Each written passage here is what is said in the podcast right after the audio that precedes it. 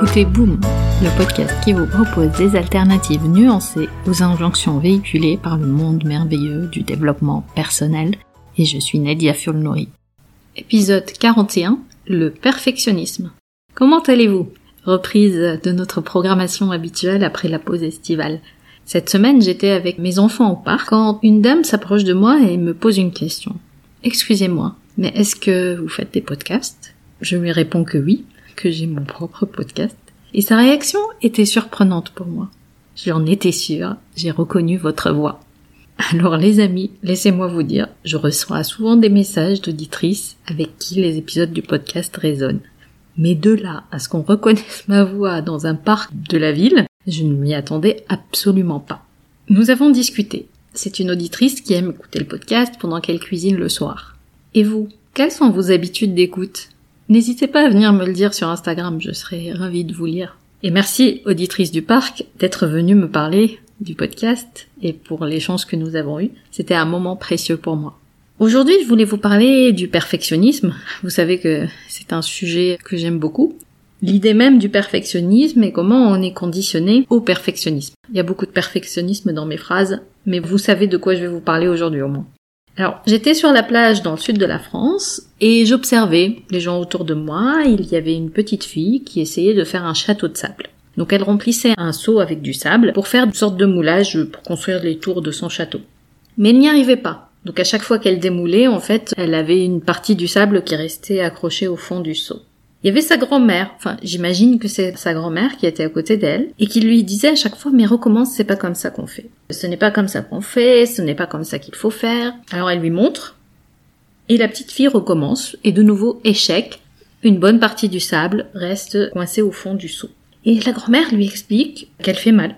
Elle lui remontre, regarde comment je fais.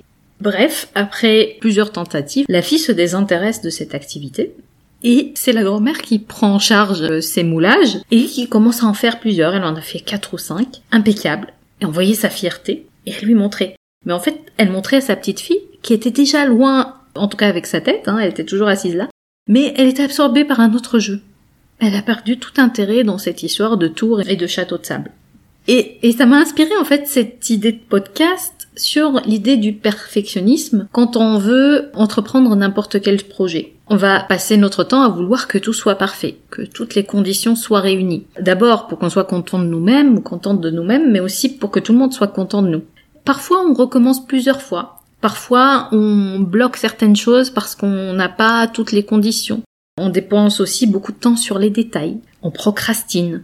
Alors, moi, j'ai envie de vous poser des questions. Combien de fois avez-vous repoussé quelque chose parce que le résultat que vous souhaitez devait être parfait? Je plaide coupable aussi. Hein. J'ai été moi-même conditionnée à être euh, cette bonne élève parfaite et perfectionniste. Combien de langues avez-vous refusé de parler parce que votre accent n'était pas parfait ou votre vocabulaire pas assez riche? Mention spéciale à ma relation très particulière avec la langue luxembourgeoise. Et les CV qu'on souhaite parfois envoyer parce qu'on a une offre d'emploi qui nous intéresse, mais on procrastine Toujours avec cette peur des autres, peur des critiques, peur des jugements et surtout avec cette idée pas très réaliste que on peut faire mieux, qu'on peut améliorer. D'ailleurs, j'ai fait un épisode sur l'amélioration continue, je vous mettrai le lien dans les notes de l'épisode. Le processus du perfectionnisme va nous empêcher tout simplement d'apprendre. On le voit bien avec l'histoire de la petite fille sur la plage, elle a abandonné son jeu pour passer à autre chose. C'est ce qu'on fait souvent. Alors qu'elle aurait pu essayer plusieurs fois, comprendre comment ça marche et acquérir une nouvelle compétence. Et même s'il n'y a pas d'enjeu derrière la construction d'un château de sable parfait, la leçon qu'on peut retenir est la suivante. Quand on est en posture de leadership, quand on est parent, manager, grand-parent, peu importe, on a une longueur d'avance sur les personnes qu'on lead. Ça peut être une longueur d'avance sur les connaissances, sur les compétences ou tout simplement sur l'expérience. Et notre responsabilité est de créer un espace pour les personnes qu'on lead, un espace dans lequel elles vont pouvoir apprendre de leurs propres expérimentations. Faire à la place des autres parce qu'on fait mieux ou plus vite ne les aide pas. Demander et exiger de la perfection à soi n'apporte pas toujours cette paix, tant recherchée en évitant les critiques des autres. Bon, c'est un épisode un peu particulier aujourd'hui, une sorte de leçon inspirée de mes observations. D'ailleurs, j'ai enregistré une bonne partie de mes pensées le jour même sur mon téléphone. Mais je veux quand même vous laisser avec une piste de réflexion pour la semaine sur cette idée du perfectionnisme. Quelles pensées perfectionnistes avez-vous régulièrement? Pensez-vous peut-être que vous devez maîtriser votre agenda avant de commencer un nouveau projet? Ou peut-être êtes-vous partout à vouloir contrôler vos circonstances et les autres? Et quelles sont les émotions que ces pensées créent pour vous? Est-ce de la frustration, du débordement, de l'anxiété?